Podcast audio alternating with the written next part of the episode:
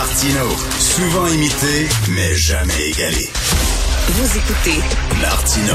Cube, Cube Radio. Nous revenons sur le discours d'hier de Donald Trump avec Frédéric Gagnon, euh, titulaire de la chaire Raoul d'Endurant, directeur de l'Observatoire sur les États-Unis. Bonjour Frédéric. Bonjour Richard. Il y a des gens qui disent on vient de donner sur un plateau d'argent euh, à Donald Trump la nomination du Parti républicain hier. Qu'est-ce que tu en penses?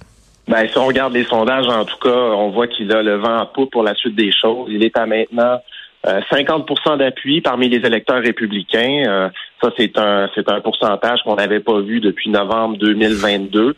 Pendant ce temps-là, son principal adversaire, Ron DeSantis, le gouverneur de la Floride, perd des plumes. Il est à autour de 25-26% dans les sondages. Et le problème pour les républicains qui voudraient pas que Trump soit le candidat, c'est qu'il y a une grosse éclipse médiatique en ce moment on le voit, euh, ça risque de durer parce qu'il y aura d'autres affaires aussi, les documents secrets à Mar-a-Lago, les débats mmh. sur le rôle de Trump dans, dans, les événements du 6 janvier 2021 au Capitole. Donc, on va continuer à parler de Trump. Et pendant ce temps-là, les autres républicains ont beaucoup, beaucoup de difficultés à se tailler une place dans l'espace médiatique, euh, dans l'esprit des électeurs aussi. Donc, euh, oui, ça aide Trump en quelque sorte, même si c'est quand même stressant pour lui pour la suite des choses, des accusations formelles quand même, et il y en aura peut-être d'autres à venir. J'ai entendu des gens qui n'aiment pas Trump, qui ne portent pas Trump dans leur cœur, mais qui disent il a peut-être pas tort quand il parle qu'il est victime de harcèlement politique. On a l'impression qu'on l'aurait traîné devant les tribunaux, même pour le vol d'un sac de chips dans un 7-Eleven. Tout ce qu'on voulait, c'est le traîner devant un tribunal. Est-ce qu'on n'aurait pas pu attendre d'avoir un dossier un peu plus consistant, un peu plus avec un crime un peu plus important là? Ben oui, c'est ce que bien des gens disent. Si on regarde les sondages, là, il y a un sondage de CNN qui montre qu'il y a 76 des, des personnes sondées, des Américains qui pensent que cette décision-là d'Alvin Bragg, elle est motivée par des, des raisons politiques, en fait. Hmm. Elle est politique parce que, bon, il est démocrate. Dans, pendant la campagne électorale qui lui a permis d'obtenir ce poste, il y a beaucoup de démocrates qui disaient euh, qui disaient bon on va si, on gagne ce poste on va poursuivre Trump euh, on, on, lâchera pas Trump donc c'est clair que ça a des airs d'accusation politique hmm. euh, puis pour ce qui est de la séquence ben en fait ce sont des histoires euh, différentes hein, celles des, des documents Mar-a-Lago tout ça ce sont des enquêtes différentes il n'y a pas nécessairement de concertation entre Bragg hmm. à New York et le secrétaire à la justice à Washington. Donc, quand on a des preuves et quand on a quand, on a assez de preuves, on sort les histoires. Euh, puis les autres vont, vont sortir en cours de route aussi. Mais c'est clair qu'il y a beaucoup de gens qui trouvent que c'est un geste politique, surtout les partisans de Trump. Ça l'aide à dire je suis une victime. Vous voyez, c'est la chasse aux sorcières qui se poursuit. Est-ce qu'on peut se présenter comme candidat dans une élection présidentielle? C'est des accusations qui pèsent contre nous. Et si jamais euh, on va très rapidement avec le procès et qu'il est trouvé coupable, est-ce que ça, ça lui coupe l'herbe sous le pied ou il peut toujours se présenter dans une élection présidentielle? Il peut toujours se présenter parce que la Constitution des États-Unis dit que il y a trois critères pour devenir président. Il faut être né aux États-Unis, il faut avoir vécu aux États-Unis pendant 14 ans, si on n'est pas né aux États-Unis, et il faut avoir au moins 35 ans. Donc, la Constitution des États-Unis dit pas, dit rien de plus que ça. Ah, Évidemment, il y a des, évidemment, dans l'enquête sur les, les, documents secrets que Trump avait à Mar-a-Lago, là, on s'appuie sur des lois fédérales euh, que, que, Trump aurait peut-être violées.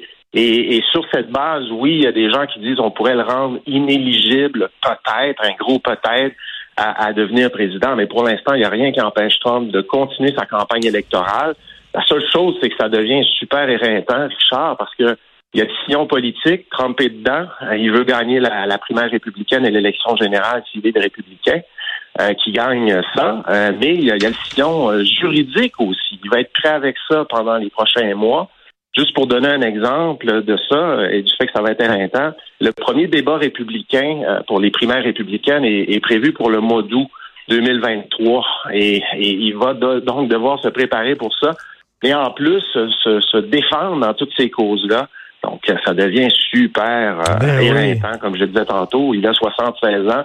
D'ailleurs, hier, on le voyait dans son dans son discours. Euh, les premières minutes, il, il avait quand même beaucoup d'énergie, là, mais un peu plus fatigué vers, vers la fin du, du, discours. On peut le comprendre. Ça a été une grosse journée pour lui quand même.